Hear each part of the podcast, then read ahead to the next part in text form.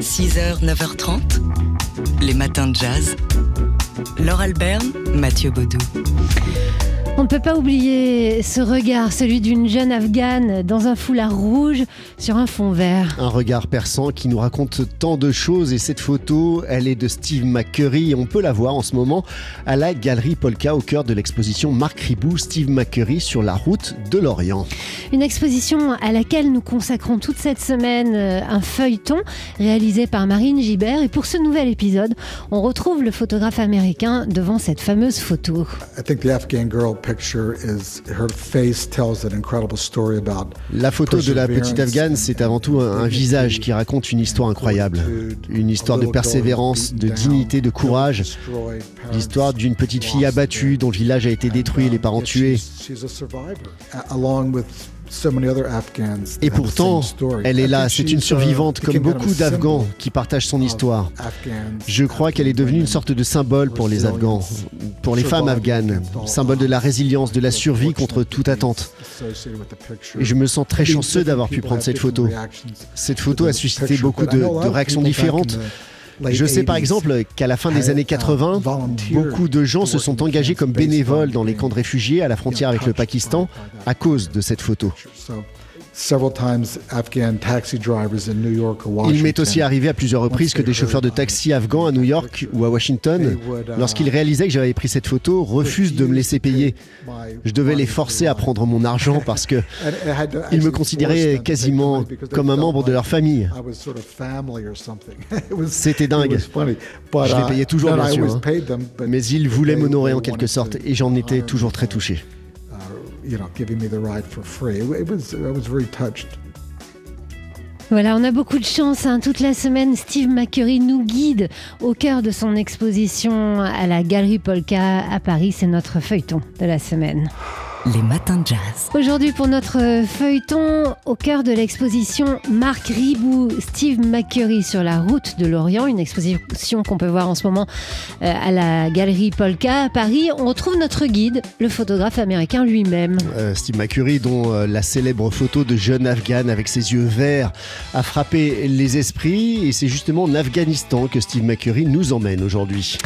Ce pays, c'est sans doute son premier vrai sujet important. Il y est allé pour la première fois en 1979. I went into Afghanistan basically never having stepped foot in a war zone.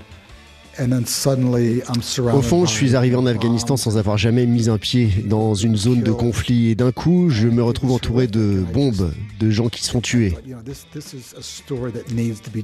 C'était terrible, je me suis dit c'est une histoire qu'il faut raconter, que le monde doit connaître.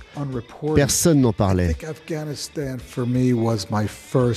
En fait, je crois que l'Afghanistan était mon premier véritable gros sujet, une histoire que j'ai voulu continuer à raconter pendant les 35 années qui ont suivi. I, I made a lot of Afghan friends. I went to so many villages that had Je me suis fait beaucoup d'amis là-bas, j'ai vu tellement de villages être détruits, des villages que j'avais connus entiers avant.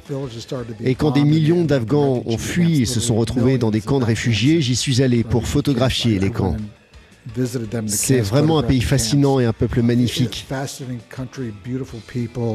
Fascinating country, beautiful people. They have a great sense of humor, great sense of avec un grand sens de l'humour et de uh, l'hospitalité. Ils ont eu les Russes, puis les and talibans, et puis les Taliban, Américains, et à and nouveau the les Americans talibans. Ils ont été happés par un désastre après l'autre. this one disaster after another.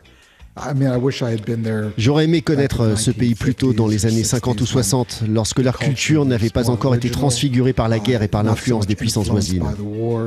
Or by, you know, India and Iran and, and the neighboring countries. Steve McCurry, donc, qui évoque euh, l'Afghanistan au micro de Marine Gibert et au cœur de l'exposition qu'on peut voir en ce moment à la Polka Galerie. Euh, on, on évoquait la photo de la petite Afghane, comme il l'appelle lui-même, euh, une photo euh, dont Polka publie en une de son magazine, non pas le- la photo emblématique, mais euh, Une autre, oui. une autre de la même série. Et il nous en parlera dans une heure dans les matins de jazz. On retrouvera Steve McCurry pour notre feuilleton de la semaine. Les matins de jazz. C'est aujourd'hui que débutent à Marseille les dixièmes rencontres esthétiques jazz, colloque qui réunit jusqu'à samedi des universitaires passionnés de jazz et qui chacun dans leur domaine de recherche s'intéresse au geste jazz. Alors grosso modo où se cache le jazz quand on ne l'entend pas? Il peut se retrouver dans, dans le coup de pinceau d'un peintre, dans la danse euh, des dadaïstes ou encore dans la littérature de Toni Morrison ou de Claude Mackay, autant de, de thématiques abordées donc durant ces, trois jours à venir euh, dans ces rencontres. Euh, cette année, d'ailleurs, des rencontres consacrées au thème des traversées du jazz, des traversées symboliques avant tout. C'est ce que nous explique Sylvie Chalaï, euh, qui est l'une des organisatrices de ces rencontres esthétiques jazz. Le jazz naît d'un voyage terrible qui va être celui de la traite et des 400 ans d'esclavage. En même temps, le jazz va être un geste justement de, de résistance, à une condition extrêmement difficile, celle de l'esclavage, puis de la discrimination. Et il y a toujours eu dans le geste jazz le désir finalement de retrouver les origines, de repartir vers les origines, mais de manière virtuelle ou en tout cas imaginaire, avec la force de, de la création artistique. Et du coup, ça a impulsé une autre traversée qui va être une traversée de retour en quelque sorte, euh, bien sûr euh, rêvée, idéale. Il y a cette cinétique au cœur même du geste jazz. Voilà, donc euh, ces rencontres esthétiques jazz qui cette année se déroulent à Marseille, ça commence dès ce matin. Vous pouvez y aller, c'est ouvert à tous, c'est pas seulement aux chercheurs et aux universitaires. Ça, passe, ça se passe au conservatoire Pierre Barbizet à Marseille. Donc. conservatoire dirigé d'ailleurs par Raphaël Imbert qui est, qui est en concert d'ailleurs ce soir dans le cadre de ces rencontres, euh, des rencontres euh, esthétiques jazz, dixième édition. Ça se déroule jusqu'à samedi et c'est la dixième édition cette année.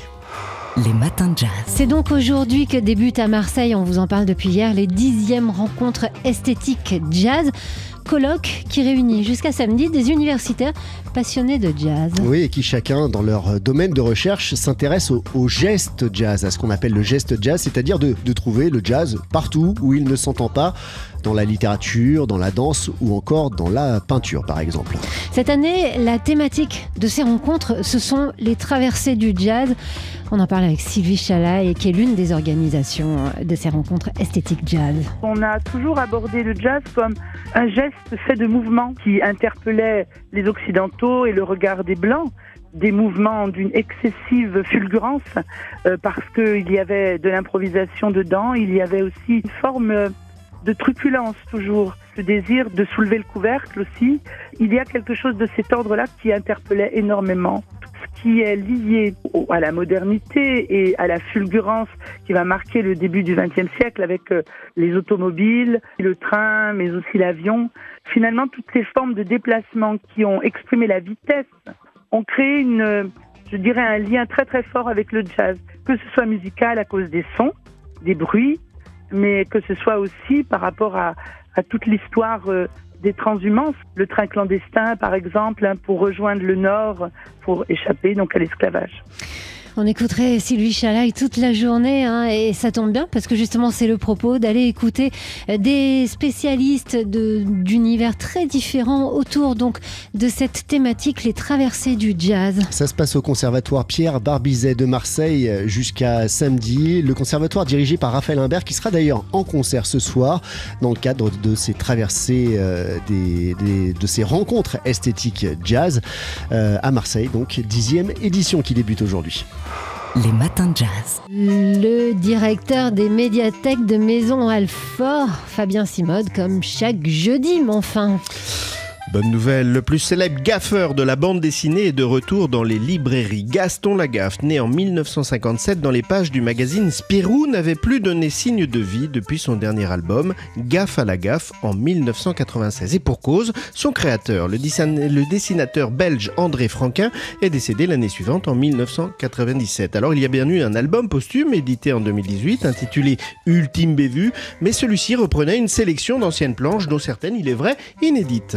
Alors évidemment, la parution il y a quelques jours de l'album Le Retour de la gaffe est un événement. oui, cette résurrection de Gaston, nous la devons au dessinateur québécois Marc de La alias Delaf, à qui l'on a proposé en 2017 de dessiner un gag pour un album collectif. Il lui était demandé bien sûr de le faire dans son propre style, hein, celui des nombrils, série humoristique qu'il a créée avec la scénariste Mariste Dubuc. Seulement voilà, c'était sans compter l'admiration que Delaf porte à Franquin et à son personnage à l'éternel pulvère. Pour lui, Gaston est la bande dessinée par excellence, celle, dit-il, de tous les temps. Résultat, le Canadien a bien exécuté le gag commandé, mais dans le style de Franquin.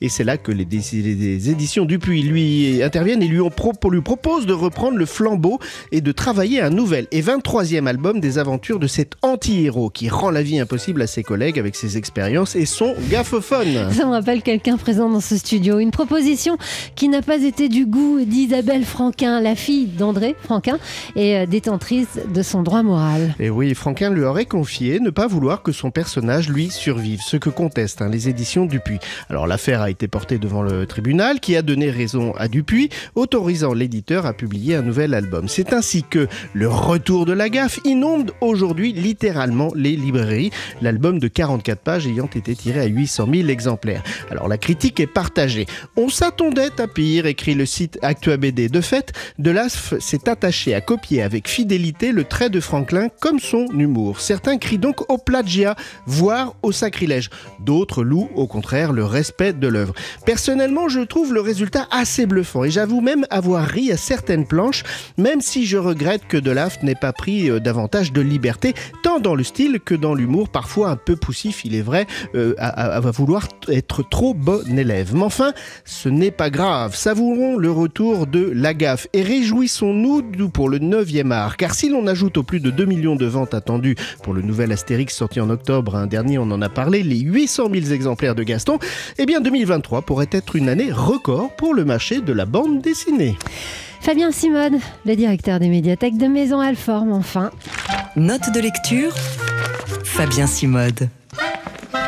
On retrouve Fabien, le directeur des médiathèques de Maison Alfort, pour prendre quelques nouvelles du monde du livre et de la lecture, Fabien. Et oui, à commencer par une pluie de récompenses pour Neige Sino et son livre Triste, Tigre, paru chez POL. Pas facile à dire. Pas hein. facile à dire, hein, et dont on a euh, parlé dans les matins de jazz euh, ici, et qui n'est ni un essai ni un roman sur l'inceste dont a été victime enfant, hein, mais vraiment un, un livre très particulier qui méritait ses prix. Alors, après le prix Féminin, le prix du journal Le Monde, et des arts occultibles, ça fait pas mal, eh bien l'autrice a remporté la semaine dernière le Goncourt des lycéens. Et ça, c'est un prix que les auteurs adorent, hein. c'est une grande reconnaissance à laquelle ils sont très attachés.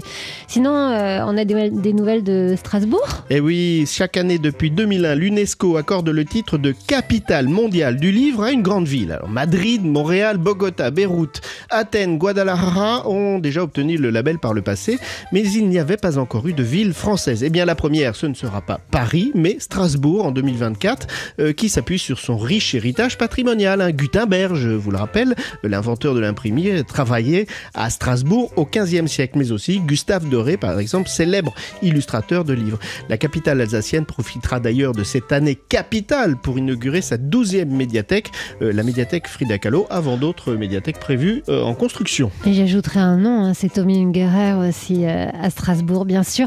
c'est à Strasbourg que vous nous conseiller de partir ce week-end? Non, j'aurais pu vous conseiller d'aller voir le musée Tommy Ungerer, qui est un des fleurons de Strasbourg, mais pour ce week-end, vous en avez parlé tout à l'heure et je le répète parce que c'est un événement. Il faut se rendre au Salon du livre et de la presse jeunesse à Montreuil qui se tient jusqu'au 4 décembre.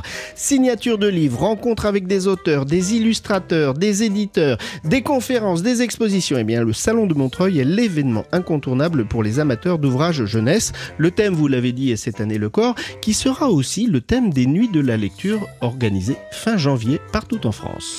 Fabien Simode qui passe sa semaine à lire pour nous et à nous regarder lire et nous en rend compte chaque jeudi matin euh, dans ses notes de lecture. Fabien Simode, le directeur des médiathèques de Maison Alfort en région parisienne. Notes de lecture Fabien Simode.